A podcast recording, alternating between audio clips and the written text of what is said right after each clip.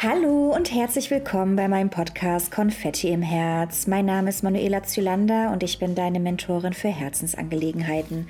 Mein Ziel ist es, durch bedingungslose Liebe und Vertrauen anderen Menschen zu ermöglichen, frei und sie selbst zu sein.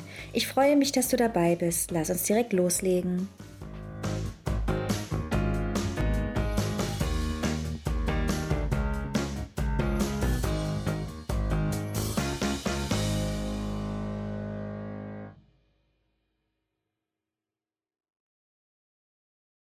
Diagnose nicht lebensfähig. Das ist heute unser Thema. Ich freue mich riesig, dass ihr alle wieder da seid und eingeschalten habt. Heute ist die wundervolle und starke Margot Peters bei mir zu Gast. Ich, wir haben heute wirklich eine ganz, ganz bewegende Geschichte für euch. Margot ist wirklich so ein starker Mensch sie hat so viel in ihrem Leben erlebt und lässt uns heute an ihrer bewegenden Geschichte teilhaben. Und zwar geht es darum, was passiert, wenn du während der Schwangerschaft die Diagnose bekommst, dein Kind ist nicht lebensfähig. Was passiert da genau mit und in dir? Was für Hürden und Herausforderungen erwarten dich? Was bedeutet das? Wie geht es weiter? Wie kann ich damit umgehen? Abtreibung als letzten Ausweg oder gibt es noch andere Möglichkeiten? Was würdest du tun, in dem Moment, wo du die Diagnose erhältst, dein Kind ist nicht lebensfähig.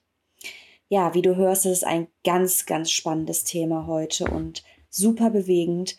Und ich bin gespannt, was uns heute die liebe Margot alles von ihrem Leben und von dieser Diagnose, die sie in ihrem Leben für ihr drittes Kind erhalten hat, erzählt und berichtet und wie sie dir wenn du in der gleichen Situation vielleicht bist wie sie oder man weiß nie, was im Leben passiert, wie du selbst in so einer Situation umgehen würdest. Also ich wünsche euch ganz, ganz viel Spaß bei diesem interessanten und spannenden Thema und ich freue mich wirklich riesig, euch hier die liebe Margot begrüßen und präsentieren zu dürfen und sie einfach hier bei mir zu haben mit ihrem ganz, ganz bewegenden Thema. Ich wünsche euch ganz, ganz viel Spaß. Hallo liebe Margot, schön, dass du da bist. Ich freue mich, dass du die Zeit für mich gefunden hast. Hallo liebe Manuela, ich danke dir, dass ich hier dabei sein darf und äh, dass wir uns diesem spannenden Thema widmen dürfen. Danke für den ja. Raum, den du dafür gibst. Total schön. Ich freue mich riesig, dass du mit uns dieses, dieses tolle, große Thema teilst. Ich würde sagen, wir fangen auch direkt mal an und ähm, halten die Zuschauer nicht zu lang auf die Folter. Erzähl ja. doch mal, wer bist du, was machst du, was ist dein Herzensthema, dein Herzensprojekt und erzähl doch einfach mal über dich. Was würdest du, wie würdest du dich am besten beschreiben?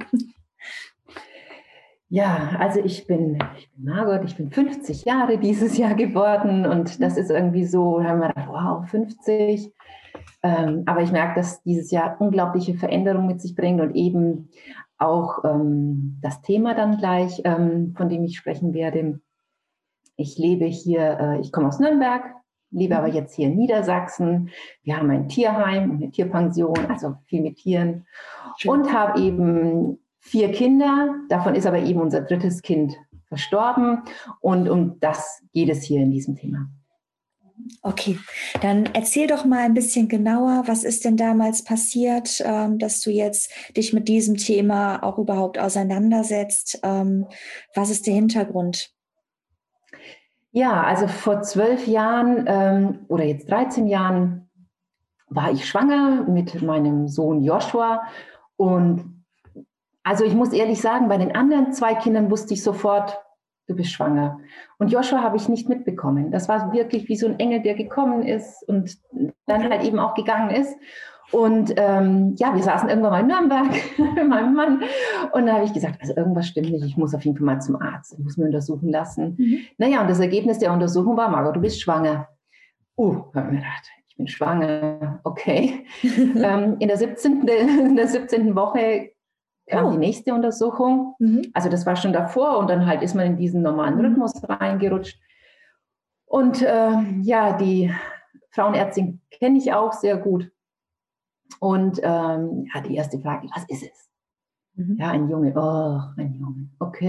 ich hätte mir so gern ein Mädchen wieder gewünscht. Und dann ähm, sagte sie, naja, aber irgendwie, also es dauerte so ein bisschen, sie wurde ruhiger, sagt sie, er ist aber irgendwie klein. Ach, habe ich mir gedacht, das auch noch, also noch so völlig unbedarft, mhm. weil die Familie von meinem Mann ist alle auch, sind wirklich kleine und auch die Männer. Und er dachte, nee, ein Junge und noch klein. Und ach, volle Ladung so. Naja, und dann, sie wurde aber immer stiller und stiller. Und dann habe ich schon auch gedacht, das ist irgendwie komisch. Und sagte dann, sag mal, was stimmt nicht? Dann sagt sie, ich schicke dich mal zum Facharzt. Ich glaube, da ist etwas nicht so also ich möchte, dass da jemand anders noch drauf guckt. Okay. Mhm. Und ähm, dann habe ich dann einen Termin vereinbart. Und ähm, dann riefen die mich, glaube ich, auch zurück am gleichen Tag und sagten, sie können morgen kommen. Mhm. Und dann schrillen schon die Alarmglocken ein und denkt sich, äh, Moment, so schnell. So, so schnell, genau. Ja, und ähm, dann sind wir also dahin gefahren. Wir mussten die, das hier organisieren, dass die zwei Kleinen, also die waren damals eineinhalb und drei, meine Töchter, äh, dann auch betreut sind. Naja, und dann sind wir zu dem Facharzt gefahren, der Riesenbildschirm, alles in 3D. Mhm. Und ähm, ja, nach der Diagnose war es dann, dass er nicht lebensfähig sein wird. Und ähm, was einem empfohlen wurde, ist Abtreibung. Mhm. Genau. Und mit diesem Gedanken, also sind wir dann eben auch wieder nach Hause gefahren. Okay. Und was ist dann weiter passiert? Habt ihr dann, ich meine, ich weiß ja, dass du die Schwangerschaft durchgelebt hast, aber was ist da in dir vorgegangen? Habt ihr eine Abtreibung in Erwägung gezogen?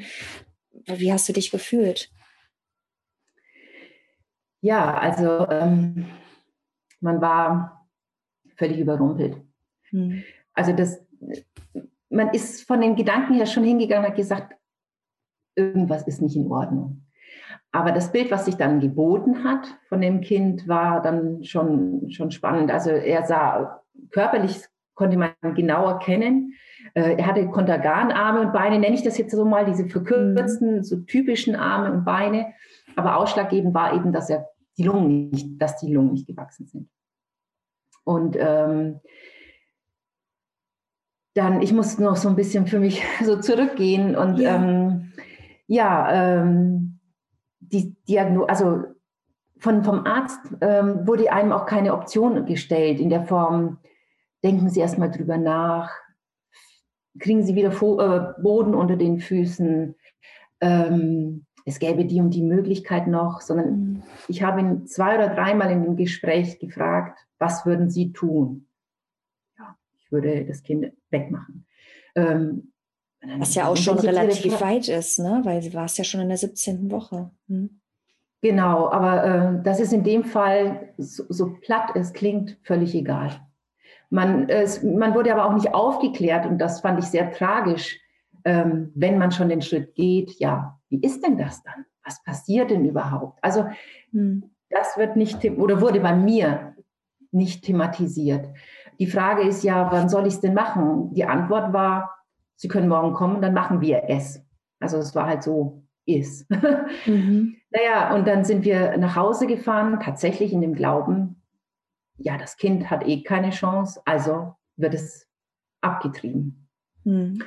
Ähm, und meine Eltern äh, leben ja in Nürnberg und die sind immer die Person gewesen, wenn irgendwas ist, dann sind die hier hochgekommen, haben meine Mädels betreut, weil ich wusste ja auch, das geht ja nicht innerhalb von zwei Stunden, ist das erledigt, sondern ich brauche jemanden, der auf dem Hof ist, der den Überblick hat und der einfach für die Kinder da ist. Ja. Und dann rief ich meine Mutter am nächsten Tag an und die sagte, ich kann nicht sofort kommen, weil meine Oma damals auch ins Pflegeheim kommen sollte. Also es mhm. sollte letztendlich so sein, aber damals war es so, ich kann frühestens in zwei Wochen kann ich kommen. Okay, in zwei Wochen. Naja, dann in diesen zwei Wochen ähm, hat so jeder ist so seinen geistigen Weg gegangen mhm. und gedanklichen Weg. Und ähm, wir haben uns auch viel ausgetauscht, aber es gab keinen Austausch, also bis auf meine Hebamme, mhm. die ich bei meinen ersten zwei Töchtern hatte, ähm, gab es keinen Austausch oder irgendwas, was man finden konnte von Betroffenen, die das vielleicht anders gemacht haben oder ja, wie das dann abläuft, da stand man völlig im Dunkeln. Und ähm, die Hebamme hat mir dann ein, ein, eine DVD empfohlen, die wir uns dann auch besorgt haben. Und ähm, da wurde dann schon recht klar erklärt, wie das funktioniert, weil sie selber, sie ist Hebamme gewesen, schwanger, bekam auch in der 17. Woche damals diese Diagnose mhm. und hat es dann auch durchgezogen und ist begleitet worden von einer Freundin, die Kamerafrau ist. Mir fällt im Moment aber der ich Titel leider nicht ein. Ich glaube, mein kleines Kind äh, hieß das. Mhm. Und ähm, genau.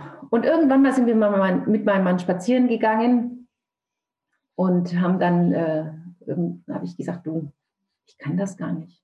Wer gibt mir das Recht zu sagen, du jetzt nicht? Mhm. Und dann sagte er, ihm geht es ganz genauso. Und ab dem Zeitpunkt war klar, so, wir beenden es nicht. Ich habe meine Mama wieder abgesagt, ihr müsst nicht hochkommen. Ja. Und haben uns dann auf diesen spannenden Weg gemacht, ähm, wissentlich ein Kind zu bekommen, was nicht leben wird. Ähm, genau, haben erstmal den längeren Weg gewählt, ohne zu wissen, was passiert. Ja, überhaupt, genau. Und wie schafft man das emotional und so? Und wie läuft die Schwangerschaft weiter ab, wenn man, also wenn man weiß, das Kind ist nicht lebensfähig? Ist das wie eine normale Schwangerschaft oder wie müssen wir uns das vorstellen? Hm.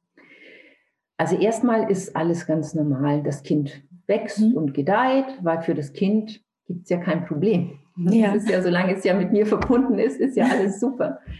Ähm, was sehr spannend ist, dass man selber, ähm, ich sah aus wie Drillinge. Also ich habe unglaublich viel Fruchtwasser mhm. äh, bekommen. Und meine Hebamme eben, die sagte, das ist normal. Also das ist, wenn ein Kind krank ist, es ist sehr häufig typisch, dass man viel, viel mehr Fruchtwasser produziert. Dann hatte ich unglaublich viele Untersuchungen. Also ich war, glaube ich, fast jede Woche bei irgendeinem Arzt. Also das eine Mal bei dem Facharzt und dann wieder bei meiner Hebamme oder alle zwei Wochen. Also ich war immer hin und her. Es wurde immer untersucht. Und man hat ja auch alles mit sich machen lassen, weil ich ja keine Ahnung hatte, wie es was macht Sinn und mhm. was macht, genau, was macht keinen Sinn. Mhm. Und ähm, genau, also das war so, das Ausschlaggebende war dieses, dieser unglaubliche Umfang, was, was es körperlich sehr, sehr schwer gemacht hat. Mhm. Und was ist in dir dann währenddessen noch vorgegangen? Also wie bist du mit deinen eigenen Gedanken und Emotionen umgegangen und was hast du alles durchlaufen an Gefühlen? Mhm. Ähm, ja, das war, das erste war ähm, so ein Abschotten.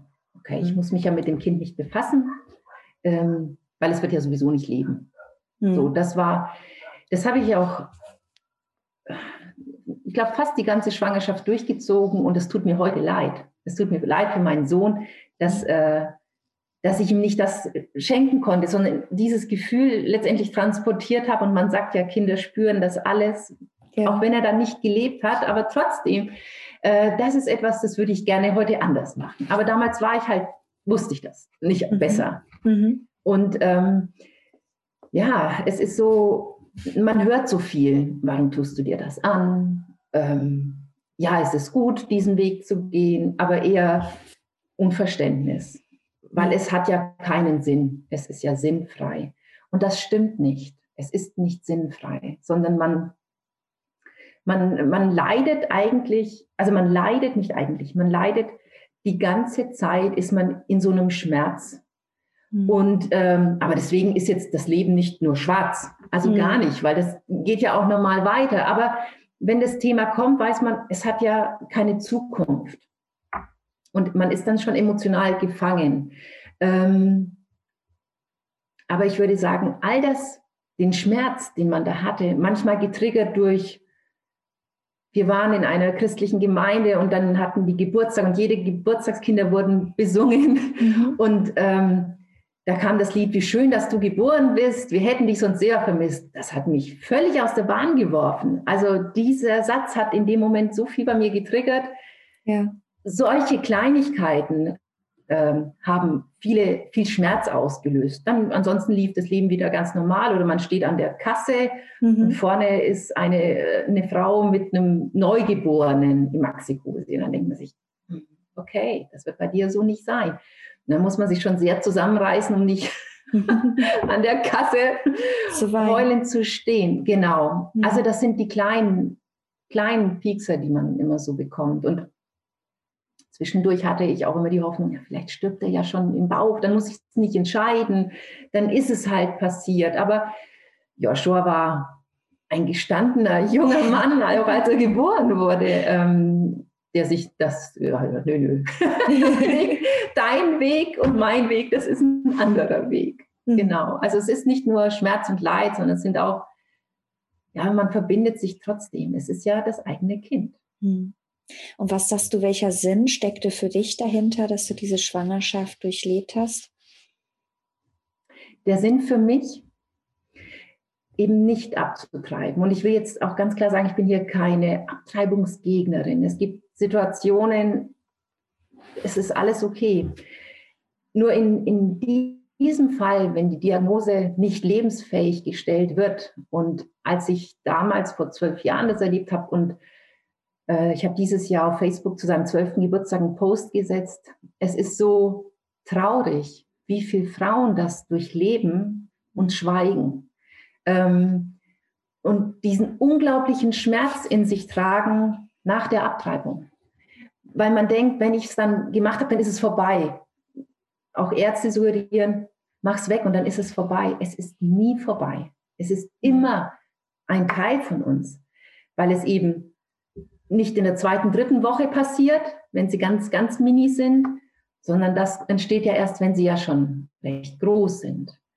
Und ähm, ja, für mich war es eben, dieses Leben nicht zu beenden, ihm die Chance zu geben, zu, oder der Gedanke war auch noch, was ist, wenn die Diagnose so nicht stimmt?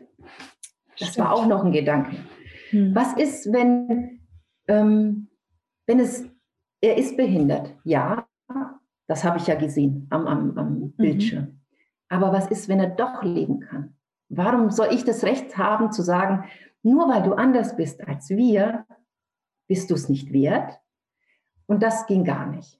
Mhm. Das waren dann so die Werte, dass die dann nach dem ersten Schock, ich mach's weg, mhm. ähm, dann sehr zum Tragen kamen und es auch sehr wertvoll gemacht haben. Das zeigt aber auch so viel Stärke von dir und auch so viel Wertschätzung, dass du voller Liebe auch deinem Kind gegenüber bist, auch wenn du sagst, du hast dich abgeschottet, aber du hast so viel Liebe für dieses Kind in dir und damals auch getragen, dass du sagst, nein, das Kind ist es, zum, ist es wert, dass ich es die Möglichkeit zumindest biete, ähm, zur Welt zu bringen und zu gucken, ob es vielleicht doch lebensfähig ist. Es gibt ja immer ein Funken Hoffnung. Genau, du sagst es, es gibt immer ein Funken Hoffnung. Und der stirbt zuletzt und zwar dann, wenn dieses Kind stirbt. Mhm. Aber ähm, du hast recht, das war so, was ist, wenn sie nicht ganz recht haben? Mhm. Und wenn er nur drei Tage gelebt hätte, also es gibt da keine Begrenzung, aber es ist ein Teil von mir, von uns und ähm, ja, was man wirklich dann sehr gerne angenommen hat. Mhm. Und kannst du uns auch erzählen, wie die Geburt dann abgelaufen ist? Ja, also ich muss sagen, ich hatte ähm, der Chefarzt, der mhm. war, also ich habe mich erst neulich mit einer Hebamme drüber unterhalten, dass er sich auch darauf auf alles so eingelassen hat. Mhm. Es war so ein Geschenk und da kann man, kann ich ihm nur so unglaublich dankbar sein. Ähm, ja, wir hatten natürlich erst ein Vorgespräch und nach diesem, nach der DVD, die ich gesehen habe, habe ich gesagt zu mir, wenn sie, wenn das Kind geboren wird und hätte ein bisschen Lebenschance und er kommt an irgendwelche Maschinen. Das will ich nicht. Ich möchte nicht, dass er am Leben erhalten wird und sich dann quält. Und das habe ich ihm auch so gesagt. Ich habe gesagt, ich komme nicht, ich mache lieber eine Hausgeburt, als dass er dann irgendwie am Leben erhalten wird, obwohl er das eigentlich gar nicht könnte. Mhm. Und dann sagt er auch im Gespräch, nein, das tun wir nicht. Wir unterstützen ihn nur. Wir möchten nicht, dass er Schmerzen hat oder leidet in mhm. der Zeit, wo er da okay. ist. Genau. Und wir sind an einem Donnerstag eben ins Krankenhaus gegangen und haben dann äh, alles besprochen. Es wurde, wie ist der Ablauf? Also dabei war der Chefarzt, die, die Fachärztin oder die Chefärztin für die Kinderklinik, die angebunden ist, die äh, Krankenschwester, die uns da begleitet hat. Also, und das war schon, es fing da schon an, in so einer Glocke zu sein. Also mhm. dieser ganze Krankenhauszeitpunkt war wie in einer Glocke. Und ähm, also es wurde alles besprochen, wenn er geboren ist, also es war ein Kaiserschnitt, weil er sich nicht gedreht hatte. Und dann äh, hat sie gesagt, sie nimmt ihn mit, macht ihn sauber und wenn sie merkt, er lebt länger, dann macht sie ihn richtig hübsch sauber oder sie kommt gleich wieder. Mhm. Und ähm, genau, so kam das dann, dass wir am, am Freitagmorgen ganz früh in den, in den OP-Raum gefahren sind und es war so so eine Stille und so eine Ruhe und so eine Wertschätzung. Es war ja unbeschreiblich. Und ähm, ja, dann ist er geboren und sie ging weg und kam auch gleich wieder und legte ihm dem äh, äh Ralf, also mein Mann, ähm, in den Arm. Ich war ja noch ein bisschen festgebunden ne? ja. durch die Geräte, die da dran hingen. Und Joshua war total ruhig. Also er hat er hat die Augen nicht geöffnet und war vielleicht so zehn Minuten noch da und in voller Ruhe. Und ähm, man, das Besondere war, und das möchte ich so gern teilen, ist, ihn begreifen zu dürfen, ihn mhm. anfassen zu dürfen, ihn sehen zu dürfen, ähm, ihn erleben zu dürfen, zu sehen, was für ein kräftiges Kerlchen mhm. der war, mit seinen roten Haaren und so fertig und so vollkommen. Und ähm, das, das war ganz, ganz besonders. Und ähm, nach der Zeit in dem OP, also es flossen auch keine Tränen, das war einfach so natürlich, dass er da ist. Und nach mhm. zehn Minuten ging er doch dann ganz, ganz ruhig. Und irgendwie merkte man das, jetzt ist er weitergegangen. Das war seine Zeit hier bei uns und jetzt ist er weitergegangen. Und ähm, ja, dann haben sie oben im Kreissaal, hatten wir ein, ein Zimmer vorbereitet bekommen mit Kerzen und das war so liebevoll vorbereitet und wir hatten ihn ja immer bei uns und wir hatten ihn sieben Stunden bei uns und dann wurde er halt angezogen und dann haben sie Bilder gemacht. Also alles das, was wir wollten, wurde auch alles ähm, möglich gemacht. Mhm. Und ähm, das war so wertvoll. Das möchte ich so gern weitergeben. Es war eigentlich nochmal ein Geschenk an euch, diese Verbundenheit zum Kind zu fühlen. Auch nochmal diese kurze, aber sehr emotionale Verbindung, die ihr zu dem Kind dann auch aufbauen konntet. Und ich glaube auch einfach diese Verbundenheit, das Kind zu sehen und auch alles durchlaufen zu haben. Und es ist ja unheimlich stark von dir, dass du das auch alles so durchgemacht hast und dann das Kind zur Welt bekommen hast und dann aber auch für dich erkannt hast, ja, es war das kurze Geschenk und es hat die Zeit hier auf Erden, die es hatte, in Liebe verbracht. Ja, ähm, genau, für mich halt vorneweg, was ich gesagt habe, dass in der Schwangerschaft das für mich schwer äh, möglich war, aber ähm, ich habe das damals oder ich empfinde es auch gar nicht als, als äh, Stärke. Ist es vielleicht, weil es so wenig ja, Frauen zulassen. Mhm. Es ist ja manchmal auch vom Partner her schwierig. Ich hatte ja Gott sei Dank meinen Mann, der gesagt hat, wir gehen den Weg. Ich möchte gar nicht wissen, die Zerrissenheit, ich habe ja jetzt viel gelesen, wo ich das mhm. Buch angefangen habe zu schreiben, äh, wenn Frauen eigentlich einen anderen Weg gehen wollen, aber von außen so viel Druck bekommen und diese Entscheidung nicht haben dürfen, ich gehe den Weg und, und bekomme dieses Kind. Und ähm, ja, das, das macht mich halt so unglaublich traurig, mhm. weil es so heilsam ist. Es ist wirklich äh, unglaublich heilsam, diesen langen, erstmal schwierigeren Weg zu gehen, um später aber mit der Trauerarbeit so viel schneller voranzukommen. Mhm. Ähm, das, das konnte ich ja auch nicht alles überblicken, aber es ist das ja. heißt, das Bewusstsein darf eigentlich heutzutage gestärkt werden, dass man sich auch wirklich bewusst darüber ist, was für Konsequenzen es für mich oder für jeden Einzelnen hat, wenn ich auch mich für die Abtreibung entscheide und mich dem Druck von außen beuge. Und da wirklich dieses Bewusstsein, äh, Bewusstsein und Achtsamkeit zu haben, was macht es denn für mich in den nächsten Monaten, Jahren denn für mich aus, wenn ich diesen Weg, den erstmal leichteren Weg im ersten Augenblick gehe. Aber es ist vielleicht sogar der vermeintlich schwerere Weg. Also ich persönlich für mich denke wirklich, es ist der schwerere Weg. Weil ich glaube, wir sind so gemacht, um zu begreifen. Es mhm. ist dieses Anfassen, in Arm nehmen, egal mit was. Mit einem ähm. Genau, einfach ihn zu riechen, zu sehen und ähm, das ist so wertvoll, um auch Abschied nehmen zu können.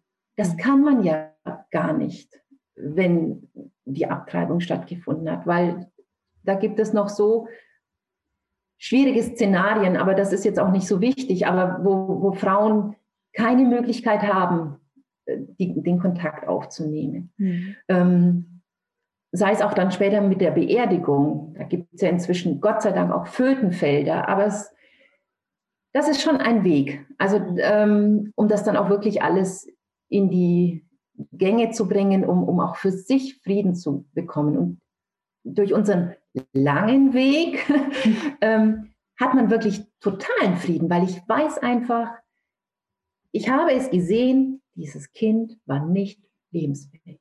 Ich habe ihm die Zeit, die er in der Schwangerschaft hatte, war er aktiv und fit. Für ihn, wie ich ja sagte, ist ja alles okay gewesen. Und dann war er da und dann war seine Zeit halt eben so lang, wie sie war. Hm.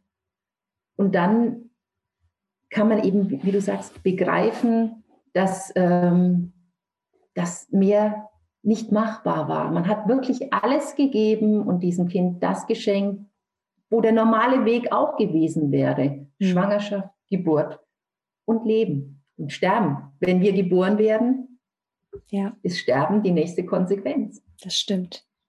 Und was hat dieses Erlebnis mit dir gemacht? Also, das hat dich ja sehr geprägt. Was sagst du, ist jetzt daraus für eine Vision, für ein Ziel für dich entstanden, dem du gerade nachgehst? Hm. Ähm, also, ich muss so ein bisschen ausholen. Schon ja. ein Jahr nach seiner Geburt äh, hatten wir ein Gespräch äh, mit einem sehr weisen Mann. Mhm. Und dem erzählten wir das. Einfach so, wie man erzählt, was man so erlebt hat im letzten Jahr. Und dann sagte er, Margot, ich glaube, du musst ein Buch drüber schreiben. Das berührt ihn so sehr, dass er glaubt, dass das ganz wichtig ist, diese Sichtweise einfach auch in die Welt zu bekommen. Nicht als die Sichtweise, aber eben auch zusätzlich zu all den anderen mhm. Informationen, dass es eben diesen Weg auch gibt und ähm, dass es einen nicht zerbricht. Nein, es zerbricht einen nicht, sondern es stärkt einen. Und ähm, das ist aber elf Jahre jetzt her. Und äh, ich war aber immer so gepolt von früher, du kannst nicht schreiben. Schreiben, was, was willst du? Dann habe ich mhm. einen Verlag angeschrieben, habe ich gesagt, ob es jemanden gibt, dem ich die Geschichte erzählen kann. Nee, das geht nicht, man muss es selber machen. Okay, naja, dann habe ich es wieder beiseite viele. Jahre beiseite gelegt, genau. Und letztes Jahr, ähm, ja, Corona-Zeit, man hat ja mehr Zeit, zum Ende letzten Jahres dann mhm. kam das äh, durch so, ich muss jetzt sagen, das war ein kostenloser Workshop in Facebook, schreibe dein Buch. Und die Werbung kam immer wieder, schreibe dein Buch. Ich habe das geredet. genau, und ich habe es ja. aber wieder weggeklickt. Und ich glaube, es kam sicherlich vier, fünf Mal. Mhm. Schreib dein Buch. Und dann haben wir immer gedacht, okay, dann mache ich das jetzt einfach mal und schaue mir das mal an. und so kam das und so floss das dann. Also habe ich dann angefangen und ähm, habe angefangen, dieses Buch zu schreiben. Und ähm, ich glaube, das Besondere ist auch für mich, dass ich Wegbegleiter, im Teil 2 habe ich Wegbegleiter zu Wort kommen lassen, die mich damals begleitet haben und ihre Sicht auf die Dinge äh, niedergeschrieben haben, ganz kurz oder teilweise recht lang. Und ähm, da saß ich hier und habe dann wirklich nochmal geschluckt, weil wir uns darüber nämlich nicht unterhalten haben. Es sind so diese Tabuthemen. Hm? Kannst du äh, nochmal kurz erklären, was Wegbegleiter sind, für die, die das nicht kennen? Achso, ähm, also ganz einfach, das eine ist mein Mann gewesen, meine Schwester, meine Mama, mhm. meine Hebamme. Ähm, also die Hebamme, die mich bei den zwei anderen Schwangerschaften begleitet hat, aber die mich sehr intensiv auch hier äh, bei mir war. Und meine Hebamme, die mich nach der Geburt hier zu Hause dann begleitet hat. Mhm. Ähm, genau, das waren meine Wegbegleiter. Okay. Und das fand ich so wertvoll zu sehen, hatten die überhaupt und Genau. Aber ich glaube, ich habe einen Faden verloren zu deiner ersten ja, du hast gesagt, Nein, du hattest gesagt, dass du, dass sie ein Tabuthema immer angesprochen haben. Und ich ja. hatte ursprünglich gefragt, dieses prägsame Erlebnis, was das in dir ausgelöst hat, welche Visionen und Ziele du jetzt damit verfolgst. Genau, und dann kommen wir zu dem Buch zurück. Also ich möchte gern ähm, mit diesem Buch, was in Kürze in die Welt kommt, Frauen berühren, die vielleicht in der Situation stehen oder in die Situation kommen können, äh, weil es ist ja nicht gesagt, und Gott sei Dank ist es so, dass viele Schwangerschaften einfach ganz normal laufen, aber eben viele auch nicht. Und das ist das wieder, man spricht nicht drüber. Und aus diesem Tabuthema ein Thema zu machen, was auch in die Welt darf weil es ist so viel Schmerz verbunden und dieser Schmerz überträgt sich auf unsere Kinder. Das ist mhm. etwas, was nicht geheilt ist. Geben wir weiter. Und ähm, es darf geheilt werden und es darf auch der Schmerz geheilt werden, ja, vielleicht von meiner Mama, die das vielleicht auch miterlebt hat und keine Möglichkeit hatte, es so aufzuarbeiten, wie wir das heute machen dürfen und können. Mhm. Und das ist meine Vision. Ähm, aber auch Frauen vielleicht, die einen anderen Weg gegangen sind und sagen, hey, das ist auch eine Möglichkeit, in ihrem Schmerz nochmal zu begegnen, nicht zu sagen, ich habe es besser gemacht, überhaupt nicht, sondern einfach zu sagen, verbinde dich vielleicht nochmal mit deinem Kind, was nicht diesen Weg gehen konnte und schau, was für eine Verbindung da ist. Weil in dem Moment, also nur weil wir es still reden oder runterdrücken, ist diese Verbindung nie weg. Die ist immer da und ja, diesen Schmerz zuzulassen, weil der ist da. Hm. Wow, total schöne Vision, die du da hast. Da habe ich richtig Gänsehaut bekommen. Also ich hoffe, dass du damit auch wirklich viele, viele erreichst. Und dieser Ausschlag, dass du jetzt doch das Buch geschrieben hast, waren wirklich diese Werbungen, die du immer wieder aufploppen sehen hast, ja? ja. Das heißt, das Universum, wenn du es so willst, hat in dem Moment mit dir gesprochen und dir gesagt, geh endlich deinen Weg. Genau. Und, und äh, die Mentorin da, die das äh, macht, was mich, glaube ich, wirklich sehr berührt hat, ist immer, schreib dein Buch so, wie du sprichst. Mhm. Fang nicht an und schreib irgendwas, ja, versuche tolle Worte zu finden, sondern schreib es einfach wie du bist, weil das ist authentisch. Und dann haben wir gedacht, okay, das kann ich. Schreib jetzt einfach mal.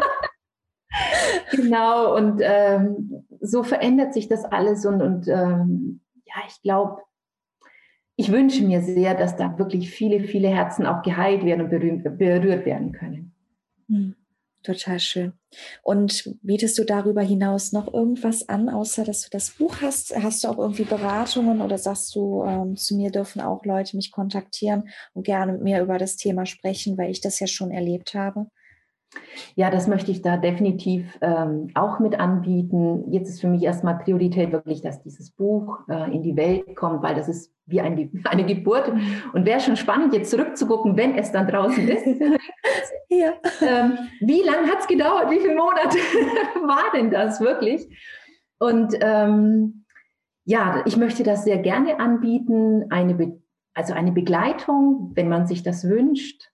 Hm sei es hier über Zoom ähm, oder sogar auch äh, in persönlicher Begleitung. Wenn jemand sagt, ich gehe den Weg und ich wünsche mir eine längere Begleitung, dann würde ich das sehr, sehr gerne machen. Nicht als Fachfrau, weil das bin ich nicht. Nicht als Fachfrau im medizinischen Bereich gesehen. Das möchte ich auch ganz klar äh, darlegen, weil das maße ich mir gar nicht an. Aber als äh, Begleitung oder Fachfrau des Erlebten. Hm. So das mit, mit die besten Berater, die man haben kann, weil die genau wissen, wie es ist, in so einer Situation zu sein und das auch durchlebt haben. Genau, und dass man wirklich weinen darf und Schmerz erfahren darf. Aber ich musste mich jetzt vorhin, als ich hier sprach, musste ich mich doch teilweise tatsächlich so innerlich aber gedacht, okay, Margot, du kannst jetzt nicht. du darfst hier auch gerne weinen. Emotionen zu leben ist ja auch eine Stärke, die wir haben. und alle Emotionen, die wir haben, spiegeln unsere Persönlichkeit wieder und wir dürfen sowohl die Trauer als auch die Freude in vollen Ausmaß leben, um unser komplettes wahres Ich zu sein und auch alle Emotionen gleichermaßen ausleben zu können. Von daher, ich bin ein Freund der Emotionen. Du darfst auch gerne deine Emotionen rauslassen. Ja, ich hätte es jetzt ein bisschen als peinlich, aber innerlich war wirklich so, dass ich mir dachte, oh Gott, Margot, reiß dich zusammen. ja, es ist schon. Ähm, aber es ist ja ein sehr berührendes Thema und von daher, das, wenn man, das durchlebt man ja dann auch jedes Mal wieder, denke ich mal, wenn du davon erzählst. Genau, aber es ist eben kein, äh, was ich auch gern sagen möchte, es ist nicht, nicht unbearbeitet oder dass man jetzt noch ein Trauma aufarbeiten, also abarbeiten muss. Das ist es gar nicht. Durch wirklich, durch dieses Leben, dann Sterben und heftig war nochmal die Beerdigung, ähm, ist es aber letztendlich so rund. Und dann kommt noch die Trauer, die nach dem Tod immer kommt aber sie hat nicht die Dimension des Unendlichen, sondern mehr war nicht möglich. Man hat wirklich alles gegeben für das Kind. Es ist, mehr ging nicht, außer ihn die Schwangerschaft zu haben, ihn geboren zu bekommen, oder wie ich es jetzt ausdrücken soll, und dann halt eben sein Tod. Mehr war nicht drin. Und das ist so, so rund. Und das ist vielleicht rund wie ein Babybauch. Ja. Also einfach so vollkommen. Total schön. Was glaubst du, kann ähm, jede Frau und auch vielleicht jeder Mann, weil der Mann ist ja auch davon ähm, betroffen, in so einer Situation machen, um ähm, sein Bewusstsein und die Achtsamkeit in dem Moment zu stärken und genau zu wissen, okay, was geht jetzt gerade vor? Wie kann ich damit umgehen? Also mir fällt es da ganz schwer, jetzt einen Rat zu geben, weil jeder ist anders. Jeder hat ein anderes Gefühl. Ich glaube, wenn man sich auf die Reise macht, diesen Weg zu gehen, dann muss man ja alles annehmen, was kommt. Es ist Hilflosigkeit, es ist Wut, es ist Trauer, es ist Schmerz und alles darf sein. Und dann aber auch die Freude, dass man diesen Weg geht, dass man sagt, ich schenke dir das Leben und ich kürze es nicht ab. Aber ich kann jetzt wirklich nicht sagen, mach das so und so, weil wir sind so individuell, dass jeder dann, wenn er den Weg geht, dann einfach alles zulassen, wirklich zulassen und klar in seiner Entscheidung zu stehen. Das ist vielleicht das, was ich gerne mitgeben möchte, ist, wenn man die Entscheidung trifft, auch sagen, okay, ich gehe ihn, weil mit allem, was wir in unserem Leben tun, gibt es immer die rechte und die linke Seite, die, die sagen, hey, das ist toll und die, wie kannst du nur, warum tust du dir das an? Es gibt und ja immer Kritiker, egal in welcher genau, Situation. Genau. Und dann zu sagen, ich habe mich dafür entschieden. Und ähm, ich bin mir sicher, es ist, es ist der heilsamste Weg. Das ist aber ja schon ein wertvoller Tipp, ne, dass man sagt, ähm, triff die Entscheidung bewusst und setz dich auch mit allen deinen Emotionen auseinander und geh ihnen nicht aus dem Weg, sondern nimm sie lieber an der Hand und durchlebe sie, um dann für dich Klarheit zu gewinnen. So das hast du sehr schön zusammengefasst. Das ist sehr, sehr schön.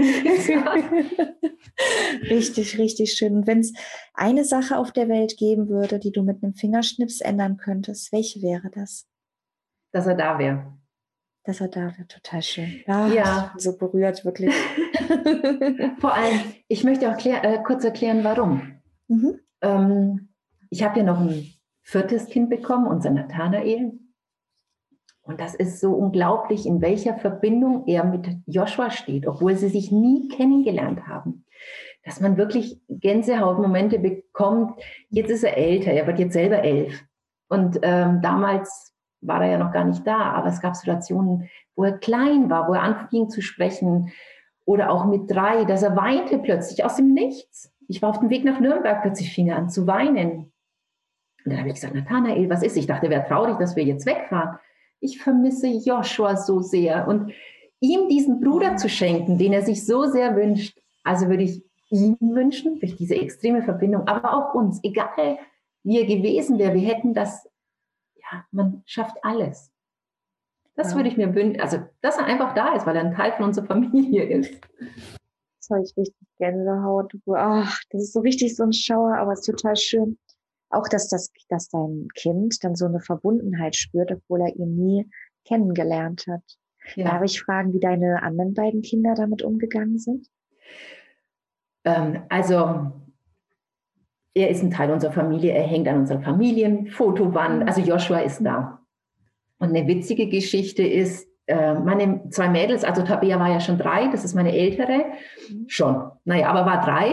Und Rebecca war eineinhalb. Und ähm, ja, die haben mich, wir haben es nie thematisiert. Gegenüber den Kindern war ich nicht schwanger. Sie haben mich aber auch nie gefragt, warum ich plötzlich diese Dimension annehme. Also das war ja. irgendwie, sie ist so. Dann kam eben der Zeitpunkt des Krankenhauses. Und dann haben wir gesagt, Mama ist jetzt ein paar Tage weg, macht Urlaub, so, ne? Weil wir wollten sie eigentlich nicht damit belasten. Und während des Krankenhausaufenthaltes haben wir gesagt, ja, aber es findet ja die Beerdigung statt. Es kommen nicht viele, aber es kommen ein paar Freunde zu uns. Wer weiß, wie die Stimmung ist. Sie kann entspannt mhm. sein, aber sie kann auch emotional sein. Das verstehen die Kinder nicht und sie kriegen es aber mit. Ja.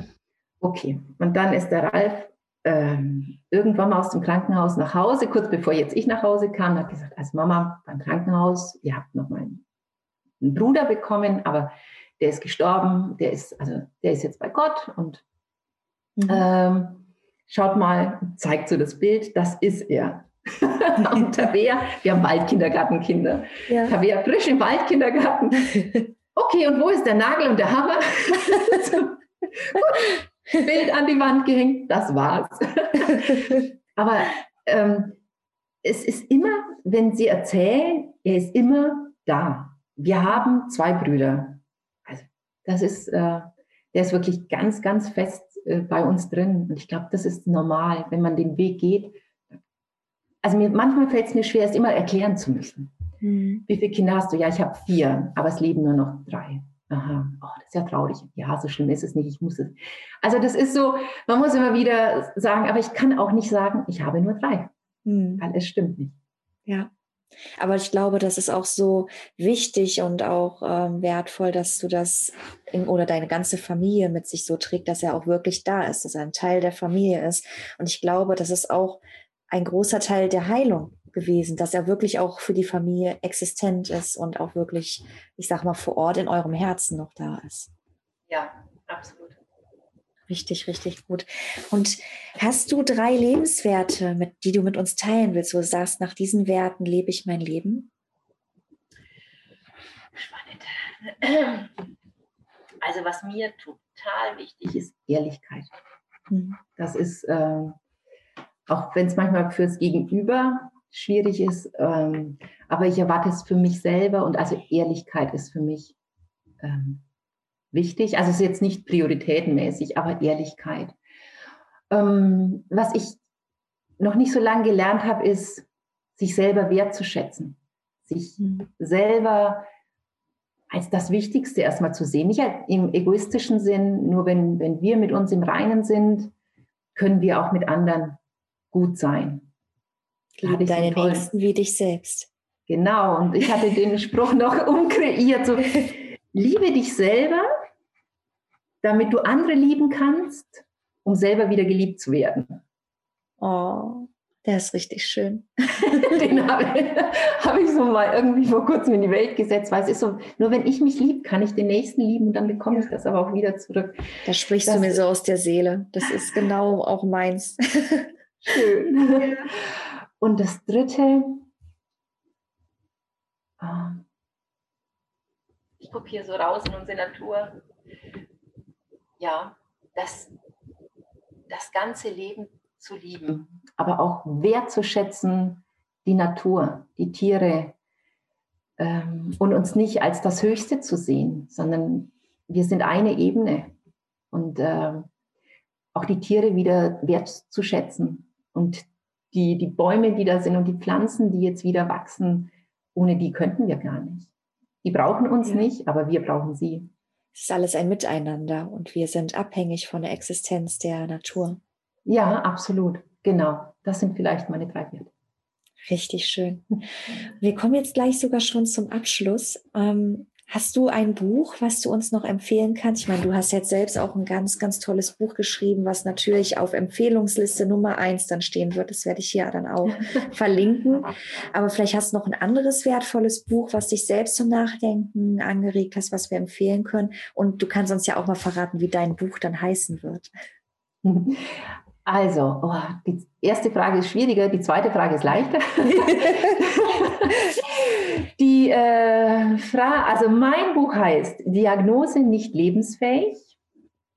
Ähm, und dann der Untertitel, oh, da muss ich jetzt wirklich nachdenken. Aber ähm, so in etwa, äh, sieht man mal, ähm, meine Reise mit Joshua oder mein Leben mit Joshua und ähm, das, das, ach Mensch, da hast du mich jetzt erwischt. Ja, aber ist ja nicht schlimm. Also.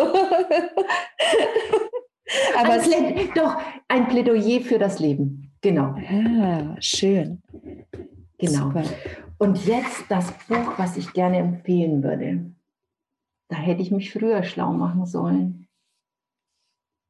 Du kannst auch überlegen, spontan, was dir einfällt, wo du sagst, ja, das war für mich von großer Bedeutung oder das hat mich jetzt zuletzt bewegt, das habe ich zuletzt gelesen.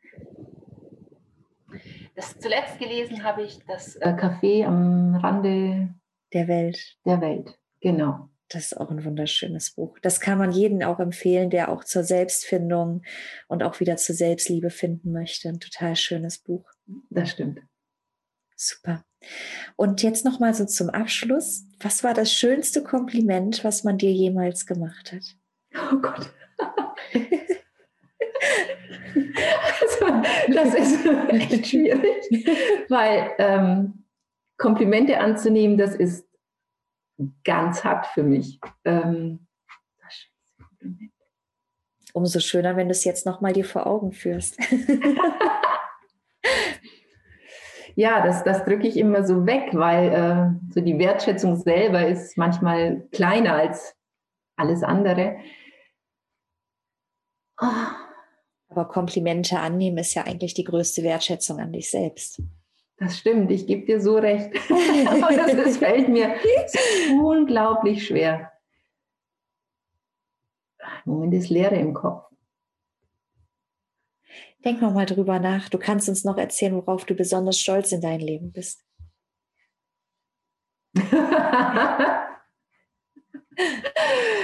oh, besonders stolz. Mm. Besonders stolz bin ich darauf, dass ich seit diesem Jahr angefangen habe, den Weg wieder auch mit mir zu gehen. Mhm. Viele Jahre war das schwer möglich, äh, oder was heißt, habe ich mir die Zeit nicht genommen, weil die Kinder klein waren. Wir haben ja eben den Tierschutzhof hier und das ist wirklich 24 Stunden, sieben Tage die Woche, ist man immer in Bereitschaft. Mhm. Und ähm, dieses Jahr habe ich angefangen eben mit der Laura Marlina Seiler, ja. und ähm, mit der Rise of Shine Uni und dann wirklich zu sagen, ich gehe jetzt hier nach oben, ähm, mache meine Stunde für mich und die Kinder kommen nicht hoch, es kommt keiner hoch und äh, da bin ich stolz darauf, dass ich das tatsächlich angegangen bin, mhm. zu sagen, das, das tue ich jetzt einfach für mich und das war so wertvoll. Du bist es dir äh, selbst wert. Genau. Und ich glaube, stolz auf ein Kompliment.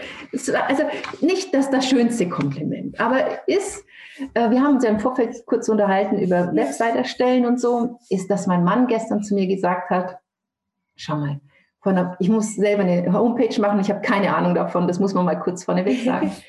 Und ich habe ihm das gestern so gezeigt, weil wir dann immer zusammen die Texte durchgehen und so. Dann sagte er am Abschluss, vor einer Woche saßt du noch da und das war alles nur, wow, wie geht das? Schau mal, wie du das jetzt hier machst. Klick, klick, klick, klick. Und da habe ich gedacht, ja, man kann mehr, als man denkt. Also man wächst mit seinen Aufgaben und es ist so, ja, losgehen. Das ist wie das Buch schreiben, wie die Homepage basteln, mit allem in unserem Leben. Loslaufen und dann kommt der Weg.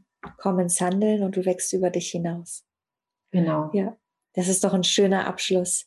Vielen lieben Dank, liebe Margot, dass du dir die Zeit genommen hast, dieses wichtige Thema mit uns zu teilen. Das ist eine total berührende Geschichte und ich habe dich als herzliche Frau jetzt schon in meinem Herzen eingeschlossen und ich bin froh, dich kennengelernt zu haben und von deiner Geschichte zu hören. Und ich glaube, das wird eine unheimliche Hilfe und Unterstützung für alle Frauen da draußen sein, die den gleichen Herausforderungen ähm, bevorstehen, wie du bevorgestanden hast.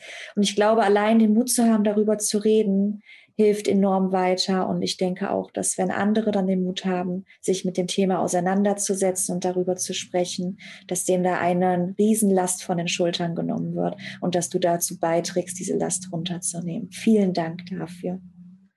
Ich danke dir von ganzem Herzen, dass du diesem Thema Raum gegeben hast, dass du dir die Zeit genommen hast, dass wir uns hier unterhalten können und ähm, ja, dass dieses Thema einen Platz bekommt und dass ich bei dir sein durfte, das ist äh, ein totales ja. Geschenk. Ich danke dir dafür. Ja, ich freue mich riesig. Fühl dich von mir umarmt und Dankeschön. Ich verabschiede dich jetzt in einen wunder wunderschönen Tag. Ich weiß nicht, wie es in Nürnberg ist. Hier scheint die Sonne gerade in Berlin und ja, ich wünsche dir alles, alles Gute und viel. Ich drücke dir die Daumen für dein Buch und dass es ganz, Dankeschön. ganz viele Leute auch erreicht und wir packen es auch alles hier in den Shownotes. Super, ich danke dir. Ja, bis bald. Ja, mach's gut. Tschüss. Tschüss. Vielen Dank, dass du dir diese Folge von meinem Podcast Konfetti im Herz angehört hast und dabei warst. Ich hoffe, es hat dir gefallen und du bist bei der nächsten Folge wieder mit dabei. Wenn es dir gefallen hat, würde ich mich freuen, wenn du eine gute Bewertung hier lässt und meinen Podcast folgst damit ich noch vielen anderen Menschen ermöglichen und dabei helfen kann, frei und sie selbst zu sein. Ich wünsche dir einen wunderschönen Tag und bis bald, deine Manuela Zylander.